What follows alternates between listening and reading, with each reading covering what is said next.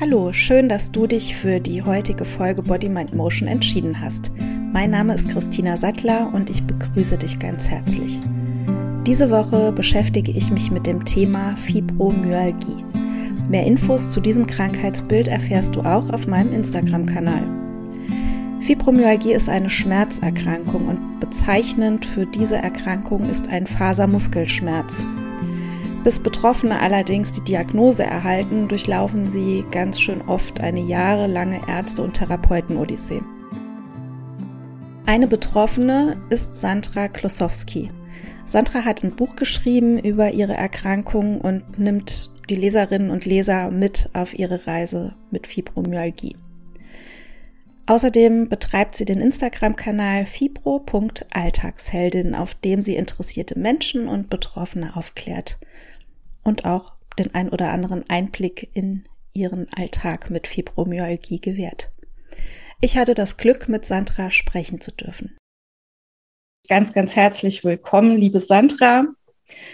Stell dich doch mal vor. Hallo, ja, ich bin Sandra, genau. Ich freue mich, dass ich heute hier bei dir Gast sein darf. Ich bin 53 Jahre alt. Ich bin Mama einer erwachsenen Tochter lebe seit drei Jahren an der schönen Ostsee mit meinem Partner und bin seit über 20 Jahren Schmerzpatientin. Also seit meine Tochter auf der Welt ist, kurz danach ging es los. Und die Fibromyalgie kam viel später dazu. Inzwischen habe ich so viel Symptome und Diagnosen angesammelt, dass ich nicht mehr arbeiten kann. Also ich erhalte Erwerbsminderungsrente seit drei Jahren jetzt. Mhm. Was hast du beruflich gemacht? Ich bin, ich sage immer, in meinem ersten Berufsleben Hebamme. Mhm. Das habe ich mit Leib und Seele ausgefüllt, kann ich aber schon seit 2009 nicht mehr machen. Dann gab es noch meine Umschulung zur Bürokauffrau und dann habe ich mich in verschiedenen Bereichen probiert, immer auf der Suche nach dem, was ich noch leisten kann. Und 2019 ging dann gar nichts mehr. Okay, also du sagst, ähm, die Fibro hat dann erst angefangen. Was waren so die ersten Symptome, die du hattest? Mhm. Also rückblickend hat sie angefangen tatsächlich mit dem Wissen, dass ich Fibro habe als Kind. Ich hatte als mhm. Kind Wachstumsschmerzen. Ich hatte als Jugendliche Rückenschmerzen, die damals mit einer anderen Diagnose behandelt wurden. Dann kam circa 2006 die Diagnose chronische Schmerzen, mhm. die Fibro-Diagnose erst 2018, obwohl ich die Symptome schon seit über zehn Jahren hatte. Ja, das ist ähm, ja Wahnsinn. Also hat es ja, sehr, sehr lang, lange ähm, gedauert bei dir, bis die Diagnose auch tatsächlich dann gestellt wurde. Genau. Also die mhm. chronische Schmerzdiagnose hat circa sechs Jahre gebraucht. Ich bin einfach in einer Zeit erkrankt, als das Thema noch ganz jung und frisch in der Medizin war. Und die Fibrodiagnose dann noch mal zehn Jahre genommen. Mhm. Und Hauptsymptome waren die Schmerzen. Ja dass einfach die Schmerzen immer mehr wurden, sich vom Rücken ausbreiteten auf den ganzen Körper, die schmerzfreien Episoden immer kürzer wurden, bis ich irgendwann keine schmerzfreien Tage mehr hatte. Hm. Kannst du so ein bisschen diese Schmerzqualität ähm, beschreiben, also wie sich dieser Schmerz anfühlt? Ja, der kann ganz verschieden sein. Also bei mir ist es hauptsächlich so ein Schmerz, wie man ihn kennt nach einem starken, wenn man einen starken Muskelkater hat oder mhm ähm, Gliederschmerzen einer Grippe. So, das beschreibt es ganz gut. Dumpf, drückend, kann aber auch spitz und stechend sein, brennend. Mhm. Verändert sich oft auch von Tag zu Tag. Vom, vom Ort her verändert es sich und auch oft von der Qualität. Ja. Aber meistens ist es so wie Gliederschmerzen. Das können die meisten am ehesten nachvollziehen. Mhm. Ähm, wenn man so chronische Schmerzen hat, dann hat man auch oft das Problem, dass das Umfeld das nicht so ganz gut handeln kann. Was sind so die Erfahrungen, die du gemacht hast mit deinem näheren Umfeld oder auch, weiß ich nicht, Arbeitgeber oder Kolleginnen, Kollegen? Wie haben die so reagiert auf deine Schmerzen? Ja, absolut habe ich die Erfahrung gemacht, dass das Umfeld damit äh, nichts anfangen kann. Das Problem mhm. ist ja, man sieht es nicht. Ich habe immer gesagt, mir fehlt die Lampe auf dem Kopf, die angeht, wenn ich Schmerzen habe. Man sieht es einfach nicht. Zu Beginn meiner Erkrankung war ich einfach auch noch jung, in, in meinen 30ern. Und dann ist es fürs Umfeld ganz schwierig, wie der soll so schlecht gehen. Man sieht ihr nichts an, sie hat kein Gips, keine Krücken, keine Hilfsmittel, nichts zu sehen. Und das ist wirklich ähm, in der Familie äh, bin ich damit auf ähm, Unverständnis gestoßen und bei den Arbeitgebern und Kollegen erst recht. Mhm. Und es wurde erst besser, ja, eigentlich für mich mit der konkreten Diagnose Fibro, dass ich das konkret auch benennen konnte für andere. Ja. Kannst du dich an schlechte Erfahrungen aus dieser Zeit vor deiner Diagnose mit Ärzten oder Therapeutinnen und Therapeuten erinnern? Also ja, ich nehme mal an, dass du, dass du ja auch wahrscheinlich eine, eine Odyssee hinter dir hast, ne? Ja, ja, da gibt es äh, eine ganze Reihe. Da könnte ich ein eigenes kleines Büchlein mitfüllen. Also angefangen von ähm, ne, einer körperlichen Untersuchung beim Rheumatologen mit der Fragestellung Fibromyalgie, der dann sagte, Sie sind doch frei beweglich, Sie haben nichts, was wollen Sie überhaupt hier? Viele ähm, haben mich in die Psychoecke geschoben. Sie haben nur eine Schmerzverarbeitung im Kopf oder Sie haben gar nichts ähm, ja, immer wieder. Also immer wieder dieses Nicht-Ernst-Nehmen, weil es gibt ja keine messbaren Parameter, es gibt keine sichtbaren Parameter. Also für alle ähm, sah ich immer gesund aus. Ich kann mich auch noch gut an meinen ersten Reha-Antrag erinnern. Da war ich sogar noch ähm, Ende 20. Und da war einfach immer schon dieses, ich bin erschöpft, mir geht's nicht gut, irgendwas stimmt nicht. Und auch dieser mhm. Rentengutachter, der hat das, oh, jetzt klingt das Telefon, sorry. habe ich vergessen. Also ja, ein schöner Klingelton. ja, warte, ich mache das erstmal leise. So, dass das nicht nochmal reinhaut. Ähm, ja, auch dieser erste Reha-Antrag, äh, der, der Gutachter hat mich untersucht und, und mir völliges Unverständnis signalisiert, was ich mhm. jetzt hier als offensichtlich gesunde junge Frau in, in eine Kur, in eine Reha gehen will. Mhm. Also immer wieder von allen Arztgruppen, von allen, auch von Therapeuten, äh, sei es jetzt, äh, ja, von allen Gruppen. Mhm. Äh, der erste, der, der mich ernst genommen hat und das eben nicht abgetan hat, war der erste Schmerzmediziner, den ich dann irgendwann endlich gefunden habe, der wirklich sagte, ich glaube Ihnen das. Mhm. Da sagst du jetzt was ganz, ganz Wichtiges. Also das ist auch so das, was ich in der Praxis erlebe. Ähm, eigentlich ist es ja die Aufgabe der Ärzte herauszufinden, was du hast. Und du hast jetzt eben gesagt, es hat dir niemand geglaubt. Das heißt also, du selbst hast herausgefunden, was es sein könnte. Ja, ich bin. Was, was ich ganz, ganz oft erlebe, gerade bei chronischen Schmerzpatienten, dass die selbst für sich herausfinden und dann zum Arzt gehen und sagen, könnte es das sein? Ne? Mhm. Ist ja eigentlich nicht genau. so der Weg. Ist es auch das, was du so, also du hast ja einen Instagram-Kanal mit wahnsinnig vielen Followern, die ähm, ähm, wo, du, wo du deine Geschichte teilst, wo du Infos teilst, ist es das, was du auch von anderen Betroffenen so erzählt bekommst, dass jeder für sich selbst so auf die Diagnose kommt und nicht wirklich von Ärzteseite diese Diagnose gestellt wird? Ja, höre ich von ganz vielen. Ähm, allerdings höre ich inzwischen auch äh, vermehrt von, von gerade auch jüngeren Patientinnen, die Glück haben und recht schnell zu einer Diagnose kommen. Mhm. Es gibt beides. Mhm. Also es scheint so ein bisschen ich sag mal, ein Umdenken stattzufinden. Es gibt Patienten, die ihre Diagnose schnell bekommen, aber ich höre auch immer wieder diese klassischen sechs Jahre Durchschnitt, bis man die Diagnose erhält. Ja, von ganz Wahnsinn. vielen immer noch. Ja, Wahnsinn. Ähm, gibt es Strategien, die dir helfen oder Therapien, von denen du sagen kannst, jo, das ist genau mein Ding und das hilft mir immer? Oder ja, gibt es das gar also, nicht? Doch, doch. Von den, es hat lange gedauert, es herauszufinden, aber gefunden habe ich für mich. Ähm, hilft immer Wärme in jeder Form. Das kann ich zu Hause anwenden. Heizkissen, Wärmflasche, Kirschkernkissen, Badewanne, in mhm. die Sauna gehen. Infrarotkabine mhm. hat mir in der Klinik total gut geholfen. Ähm, an Therapien, Physiotherapie, speziell die manuelle Therapie hilft mir, Osteopathie, mir hilft meine Psychotherapie enorm. Da mache ich aktuell eine Verhaltenstherapie und das äh, ist für mich grandios. Also mhm. klar, der Therapeut muss passen. Mit dem passenden Therapeuten hilft es mir sehr.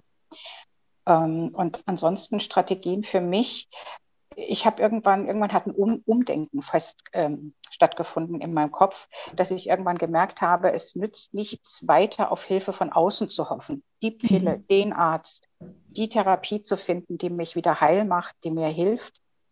Ähm, ich habe festgestellt, ich muss mein eigener Experte werden für meine Erkrankung mhm. und mir ein Stück weit selber helfen. Also dazu gehört herauszufinden, was mir hilft, was ich alles gerade aufgezählt habe. Ähm, aber ich muss Selbstverantwortung übernehmen und dann kann ich nach vorne gehen und dann kann es Verbesserungen geben. Das war, mhm. glaube ich, so die entscheidende Kehrtwende in meiner Krankengeschichte oder auf meiner Heilreise, sage ich inzwischen lieber. Ja, Das hört sich gut an. Ähm, du hast darüber auch ein Buch geschrieben und hast das im Selbstverlag veröffentlicht. Wie kam es dazu, dass du gesagt hast, so und jetzt schreibe ich darüber und teile meine Geschichte, weil ich finde, das ist ja schon was sehr, sehr Persönliches, wenn man dann so offen damit umgeht. Und das tust du von Kapitel 1 an ja schon auch, ne? Mhm. Also ich muss ein klein bisschen ausholen. Gestartet hat das mit meinem Instagram-Account. Mhm. Ähm, ich habe vor unserem Umzug an die Ostsee eine Selbsthilfegruppe besucht in der alten Heimat. Das hat mir gut getan. Ähm, das fiel dann hier oben weg, weil wir von einem Lockdown zum nächsten gewandert sind und dann eben keine Selbsthilfegruppen äh, Selbsthilfetreffen stattfanden. Und dann habe ich irgendwann gedacht, ach, ich kann auch mein Instagram nutzen. Also ich habe einen zweiten Account erstellt, ähm, auf dem ich gezielt über Fibromyalgie sprechen wollte und Austausch wollte mit Betroffenen.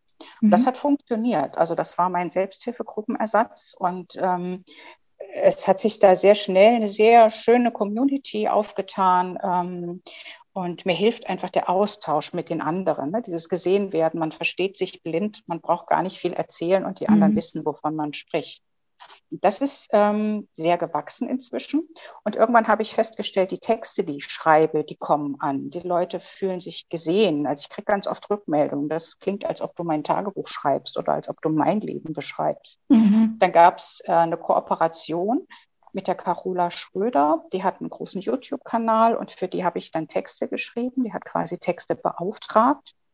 Ähm, und dann kam irgendwann die Idee, Mensch, ich wollte schon immer ein Buch schreiben. Ich habe früher immer gesagt, keine Ahnung zu welchem Thema, aber das ist so ein Traum von mir. Mhm. Und dann habe ich gemerkt, Mensch, die Texte kommen an, ich möchte ein Buch schreiben, das verbinde ich an der Stelle. Und daraus kam die Idee, meine, ähm, also ja, die, die, die Texte von Instagram und die Themen in ein Buch zu packen. Und das habe ich dann getan im vorletzten Winter und im Dezember war es dann fertig. Wahnsinn, sehr, sehr schön. Ähm, du schreibst in diesem Buch, und das war mir neu, ähm, von den Spoonies. Mhm. Kannst du dazu den Zuhörerinnen und Zuhörern ein bisschen was sagen? Weil das fand ich wahnsinnig interessant. Ja, ich liebe Bildsprache, also etwas bildhaft zu erklären. Ähm, mhm. Äh, oder etwas bildhaft erklärt zu bekommen. Und ich bin irgendwann auf die Spoonie-Theorie gestoßen. Ähm, die hat eine US-Amerikanerin, Christine Meserando, ich hoffe, dass ich den Namen jetzt richtig wiedergegeben habe, die hat eine rheumatische Erkrankung und hat mit dieser mhm. Theorie irgendwann ihrer besten Freundin ihre Krankheitssituation erklärt. Also vor allem, dass wir chronisch kranken Menschen nur eine begrenzte Energie am Tag zur Verfügung haben. Ein Gesunder steht morgens auf und hat unerschöpfliche Energie für den Tag. Der startet einfach, legt los, ähm, geht duschen, zieht sich an, fährt zur Arbeit und hat abends noch Energie übrig, sich mit Freunden zu treffen. Und die Spoonie-Theorie besagt, äh, wir chronisch Kranke haben zwölf Löffel am Tag. Die Löffel stehen für unsere Energie. Und jede Tätigkeit, aufstehen, duschen, anziehen, Frühstück machen, verbraucht einen Löffel. Also bis ich überhaupt fertig angezogen bin, auf dem Weg, mich auf dem Weg zur Arbeit machen kann, habe ich schon vier Löffel verbraucht. Arbeiten kann bis zu drei, vier Löffel kosten, je nachdem, wie anstrengend meine Arbeit ist. Das heißt, ich muss mir diese Löffel über den Tag einteilen, damit ich abends noch Löffel übrig habe, mir Essen zu machen oder eben mhm. mal noch was Schönes zu unternehmen. Ähm, das ist die Spoon-Theorie, ganz grob. Und die chronisch Kranken bezeichnen sich gerne als Spoonies, als Löffel. Ich mhm. mag das total und verwende diesen Begriff auch immer wieder. Ja, ich fand, das war eine sehr gute Erklärung, als ich das gelesen habe in deinem mhm. Buch. Ja, das lässt auch jetzt so für Therapeutinnen und Therapeuten oder Ärzte und Ärztinnen ähm, auch so ein bisschen Einblick. Ne? Also wir haben ja als Nicht-Betroffene, selbst wenn wir vielleicht Fachleute sind, auch immer nur gut reden, sage ich immer. Mhm. Ähm, aber es ist doch sehr interessant zu sehen, ähm, wie Betroffene das so für sich umschreiben. Wie sieht denn so ein perfekter Tag für dich mit Fibromyalgie aus? Wie läuft so ein perfekter Tag für dich ab? Ja, ich brauche morgens viel Zeit, um in den Tag zu kommen, in den Tag zu starten. Hm, da ich doch häufig mit Morgensteifigkeit, Steifigkeit der Muskeln und Gelenke starte, ähm, ist es optimal, wenn ich keine Termine habe oder zumindest späte Termine am mhm. Vormittag, mhm. sodass ich in Ruhe aufstehen kann, meine ein bis zwei Kaffee trinken kann, dann gehe ich erst ins Bad, ziehe mich an. Hm, optimal ist dann, wenn ich am Tag raus in die Natur kann, ganz mhm. wunderbar hier ans Wasser, wirklich ans, ans Meer. Scheint die Sonne, ist es perfekt. Ähm, also Bewegung, Bewegung am Wasser, in der Sonne und dann am Tag aber auch wieder Zeit zum Ausruhen. Sei es, mhm. ich lege auf meiner Akupressurmatte oder ich lese oder nehme ein Bad. Also diese Abwechslung aus, ich bewege mich und habe aber auch Entspannung und Ruhe und Zeit für mich. Ja. Ganz besonders schöne Tage sind Ausflugstage, also irgendwo hinzufahren. Und äh, wir waren gestern in Kiel und waren da am Wasser ganz lang unterwegs. Ähm, da kann ich mich besonders gut ablenken vom Schmerz, gerade mhm. wenn ich was Neues entdecken kann. Ja. Du hast dich da ja sehr gut mit dieser Erkrankung auseinandergesetzt. Was würdest du ähm, Menschen raten, die jetzt gerade so ganz am Anfang ihrer ja, ich will jetzt nicht sagen Diagnose, also vielleicht auch sogar noch vor der Diagnose stehen, aber mhm. vielleicht die Vermutung haben, ich könnte unter diesem Fibromyalgie-Syndrom leiden. Was würdest du diesen Menschen raten, wie sie damit umgehen? Also quasi auch so, was würdest du vielleicht auch anders machen, wenn du jetzt das Wissen, das Wissen von heute hättest? Mhm. Also der erste Rat ist ganz viel Hilfe ins Boot holen. Mhm. Ich, ähm, ich bin so ein Typ ähm, oder ich bin so auch konditioniert, auch gerade was auch mein berufliches, aber auch das Private anging, möglichst viel selber zu machen und selber zu regeln und alleine zu tun. Das ist mhm. auch so Stichwort Kontrolle haben. Äh, das würde ich heute anders machen. Also sich wirklich von Anfang an Hilfe ins Boot holen, sei es die richtige Diagnose zu bekommen, sei es dann eben zu gucken, welche Therapien können helfen. Mhm. Ähm, ich finde auch hilfreich, eben mit, mit anderen Betroffenen im Gespräch zu sein, im Austausch zu sein, Stichwort Selbsthilfegruppe ja. oder es kann, kann eben auch der, der Insta-Account sein oder sich Podcasts zum Thema anzuhören ähm, und eben auszuprobieren, was tut mir gut. Fibromyalgie und chronische Schmerzen sind so individuell, wirklich ganz viel ausprobieren an Therapiemöglichkeiten Tut mir Kälte gut, Wärme gut? Ist es die Physiotherapie? Welche Art von Bewegung? Mhm. Ähm, und ich würde heute für mich auch anders damit umgehen. Ich habe sehr lange versucht, weiter zu funktionieren und meine Symptome zu verstecken, vor allem im Berufsleben. Das würde ich heute anders machen. Ich würde ja. heute viel früher offen damit umgehen und das einfach nach außen kommunizieren. Mhm. Dann merkt man auch sehr schnell, wer einen unterstützt, wer hilft und ja, wer eben nicht. Das mhm. kann schmerzhaft, aber auch sehr hilfreich sein, sein Umfeld aufzuräumen. Ähm, und gerade wenn man ganz am Anfang steht mit einer chronischen Schmerzdiagnose, ähm, eine multimodale Schmerztherapie stationär in der Klinik kann ein guter Einstieg sein, vieles ausprobieren zu können und mhm. ja, so und so die ersten Schritte mit der Erkrankung gehen zu können. Ja. Du hast eben was zum Thema Selbsthilfe gesagt. Denkst du, dass das für jeden was ist, Selbsthilfegruppe? Gut, für jeden kann man, ist, kann ich sicher nicht sagen, weil wir sind alle so individuell. Wahrscheinlich ist es nicht für jeden was. Ähm, ich kann mir vorstellen, dass es vielen hilft, weil so dieses blind verstanden werden. Ne? Ich brauche nicht mhm. viel Worte machen und mein Gegenüber weiß genau, wovon ich rede mit meinem Schmerzalltag und meiner Erschöpfung. Das, das tut so wohl, also einfach verstanden zu werden ähm, die Angehörigen verstehen uns ja oft nicht, also wie auch, ne, wenn, ja. wenn sie nicht nachführen können, wie es uns geht. Also von daher denke ich, dass es vielen helfen kann. Ich denke, wichtig ist genau hinzugucken. Zum Beispiel jetzt bei einer richtigen Selbsthilfegruppe. Ähm, ist es eine Truppe, wo es eher darum geht zu gucken, oh, wem geht es schlechter, wer hat mhm. mehr Symptome, wer hat mehr Arztbesuche, mehr Diagnosen. Das, das ist oft das hilfreich. Problem, ja, ja, das ist oft genau. das Problem mit solchen Selbsthilfegruppen. Also das ist was, was ich auch ab und zu mal so ja, genau, äh, genau. mitbekomme. Genau. Mhm. Und das ist nicht hilfreich. Also ich weiß, meine Selbsthilfegruppe, natürlich haben wir über passende Ärzte und Kliniken gesprochen, aber es wurde auch immer viel gelacht. Wir haben auch über ganz andere Themen gesprochen. Mhm. Ähm, genauso, wenn ich Online-Hilfe ähm, suche oder Online-Austausch suche bei Insta und Co. Einfach genau hingucken, was, was wird da transportiert. Also geht es eher in die traurige Depri-Richtung, das ist sicher nicht unterstützend, oder geht mhm. es einfach um Hilfe zur Selbsthilfe? Das ist, glaube ich, ein gutes Stichwort. Ja. Was würdest du dir wünschen von deinem Umfeld, von Ärzteseite, von Therapeutenseite? Was wäre das, was du dir jetzt für alle Betroffenen am allermeisten wünschen würdest?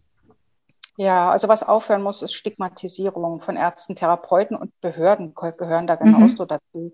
Sei es das Arbeitsamt, die Rentenversicherung, Gutachter, ernst genommen werden. Wenn ein, mhm. wenn ein Mensch sagt, er hat Schmerzen, dann hat er Schmerzen, egal ob die messbar sind, darstellbar sind oder nicht. Ja. Wirklich ernst genommen werden. Und was aufhören muss, dass viele Ärzte auch ähm, wirklich noch sagen, ach, Fibromyalgie gibt es doch gar nicht. Ja, mhm. das ist ein Symptom, das verwenden wir, wenn wir nichts anderes finden. Mhm. Oder, ach Gott, das sind halt die frustrierten Frauen in den Wechseljahren. Das muss aufhören. Sowas. Schlimm, ja. Schlimm ja. allerdings. Mhm. Also wirklich ernst nehmen und ähm, zuhören und dann eben gucken, wie kann ich dem Betroffenen helfen. Ja. Als Arzt, als Therapeut. Ja. Du hast ein Buch geschrieben, das haben wir eben schon mal erwähnt. Du darfst jetzt ein bisschen ja. Werbung machen für dein Buch, wo es das gibt, was die Leser erwarten können, was sie vielleicht nicht erwarten können. Ja, mach gerne mal ein bisschen Werbung dafür. Ja, mein Buch heißt Schmerzgepäck. Ich trage einfach meinen Schmerzrucksack jetzt schon sehr lange ähm, durch mein Leben. Es ist ein Mutmachbuch. Es macht wirklich Mut, dass ein Leben mit chronischen Schmerzen, chronischen Erkrankungen lebenswert ist. Es ist kein Jammerbuch. und ähm, die Leserin der Leser begleiten mich ein Jahr durch mein Leben, durch meinen Alltag. Ich äh, beschreibe sehr offen meinen Alltag und wie es mir eben geht mit den Schmerzen. Und da sind schon auch bewegende, traurige Situationen, aber genauso schöne Situationen. Und ich beschreibe auch so ein bisschen, was mir ganz konkret hilft, was wir vorhin besprochen haben, die Wärme, ähm, die Osteopathie, die Physiotherapie. Das nimmt auch einen kleinen Teil ein sodass vielleicht der ein oder andere auch nochmal mitnehmen kann, ach, das könnte ich auch nochmal ausprobieren. Das Buch richtet sich an chronische Schmerzpatienten, aber genauso an deren Angehörige und Freunde. Also, dass die vielleicht auch noch mal mehr eine Idee bekommen, wie es denn tatsächlich den Betroffenen geht. Mhm. Ja, und ganz zauberhaft oder ähm, ja, ich würde mir auch wünschen, dass es vielleicht auch, wie du jetzt, ne, der eine oder andere Arzt, Ärztin, Therapeut, Therapeutin liest. Und äh, ist ja was Gutes, was man schon, auch in ein Wartezimmer legen könnte, ne? Ja, genau, genau, ja. genau. Also ich weiß auch schon eine äh, Therapeutin, Bekannte, mit der ich früher zusammen, also wir hatten unsere Praxisräume nebeneinander auf einer Etage. Genau, die hat das gelesen, für gut mhm. gefunden. Das, das ist äh, super. Also wenn ich auf der Ebene auch ähm, Menschen erreiche, die mit chronischen Schmerzpatienten arbeiten, toll, freue ich mich total. Ja. Sag noch so, mal gerade, wo es das gibt, wo man genau. das. ähm, es ist bestellbar bei Books on Demand, also das mhm. ist mein Self-Publisher-Verlag. Es ist aber auch bestellbar bei jedem Online-Buchhandel und man kann natürlich auch in den Buchladen um die Ecke gehen und sagen, ich hätte gerne das Buch Schmerzgepäck von Sandra Klosowski. Auf meiner Insta-Seite ist auch die ISBN-Nummer zu finden. Ähm, ja, das sind die Kanäle, wo man es kaufen kann. Und es ist als äh, Taschenbuch und auch als E-Book verfügbar. Wunderbar. Und alles dazu finden die Hörerinnen und Hörer auch nachher in den Show Notes. Sehr, sehr schön. Gibt es noch irgendetwas, was du gerne loswerden möchtest zum Thema Fibro? Du hast jetzt die Plattform dafür. Genau. Ich, nee, ich glaube, wir haben auch tatsächlich so alles gesagt. Genau. Ja. Ähm, auch vielleicht eine Sache noch, also nochmal zum Thema Hilfe holen, Therapeuten, Ärzte finden. Also ich weiß auch von vielen anderen Betroffenen oder aus meiner Erfahrung, dass es schwierig ist, wirklich Ärzte und Therapeuten zu finden, die einen ernst nehmen. Und wenn jetzt eben der Ärztearzt sagt, Sie haben keine Fibro, Sie haben gar nichts, also nicht da verharren, sondern weitersuchen. Also sich einfach auf die Suche machen und den nächsten Arzt anlaufen, den nächsten Therapeuten, bis es passt. Also gerade auch bei, bei den Psychotherapeuten oder auch bei den Physiotherapeuten. Es muss passen. Ich muss mich aufgehoben fühlen, ernst genommen fühlen. Das ist mühsam, weil wir diese Energie oft einfach nicht haben im Alltag, die es braucht. Aber es lohnt sich. Hm. Umso wichtiger finde ich, dass es solche Leute wie dich gibt, die jetzt öffentlich auf Insta ähm, Infos auch verbreiten oder Selbsthilfegruppen.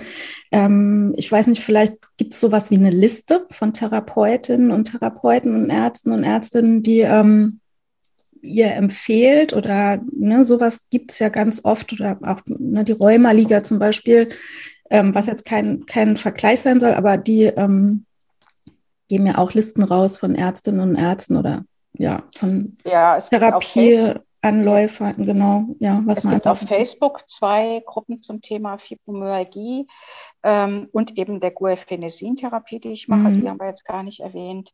Ähm, und dort in der einen Gruppe gibt es eben auch sowas wie ein Ärztefinder, ne? also eine, eine, Liste von Ärzten, die sich gut mit mhm. Fibro auskennen. Mhm. Das ist jetzt meines Wissens die einzige Liste, wo es wirklich gebündelt diese Informationen ja. gibt. Ja. Aber ich denke, da kann man sich ja dann im gegenseitigen Austausch im ja. Internet, Internetzeitalter, ähm, ja, ja, genau. kann man ja, kann man ja was finden. Ja, ja wunderbar. das ist heute auch super, das vielleicht noch abschließend, genau, mhm. ähm, dass man wirklich heute als Betroffene äh, schnell an Informationen kommt. Also das mhm. war zu meiner ähm, Erkrankungszeit, gab es noch kein Internet, heute unvorstellbar. Und heute kommt man wirklich schnell an Informationen und es gibt einfach diese breite Möglichkeit des Austauschs. Das ist super. Ja, ja, das stimmt. Also ist nicht alles schlecht am Internet. Nee, überhaupt nicht. Gut. Liebe Sandra, ich danke dir ganz, ganz herzlich für dieses sehr offene und ehrliche Gespräch und auch, ähm, es war sehr, sehr aufschlussreich für mich auch. Und ja, ich freue mich auf alles, was da noch kommt auf deinem Kanal, weil es für mich einfach auch super interessant ist, als Therapeutin mal zu sehen, ne, was hilft, was können wir als Therapeutinnen und Therapeuten noch verbessern und die Entwicklung zu sehen, gerade dieser Erkrankung, weil es eben einfach noch so unerforscht ist. Ne? Mhm. Ja. Also vielen, vielen Dank dir für das schöne, schöne Interview. Ja, ich danke auch nochmal, dass ich hier äh, wieder mal meine Stimme öffentlich präsentieren darf. Genau, das ist mir so ein Anliegen, der Fibro Stimme und Gesicht zu geben. Genau, danke. Gerne. Vielen Dank, dass du dir die Zeit genommen hast, meine neue Folge zu hören. Alle Infos zu Sandras Instagram-Kanal und Sandras Buch sowie alle weiterführenden Links findest du in den Show Notes.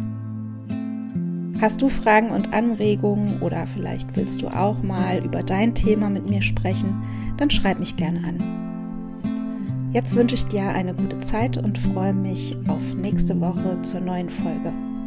Tschüss.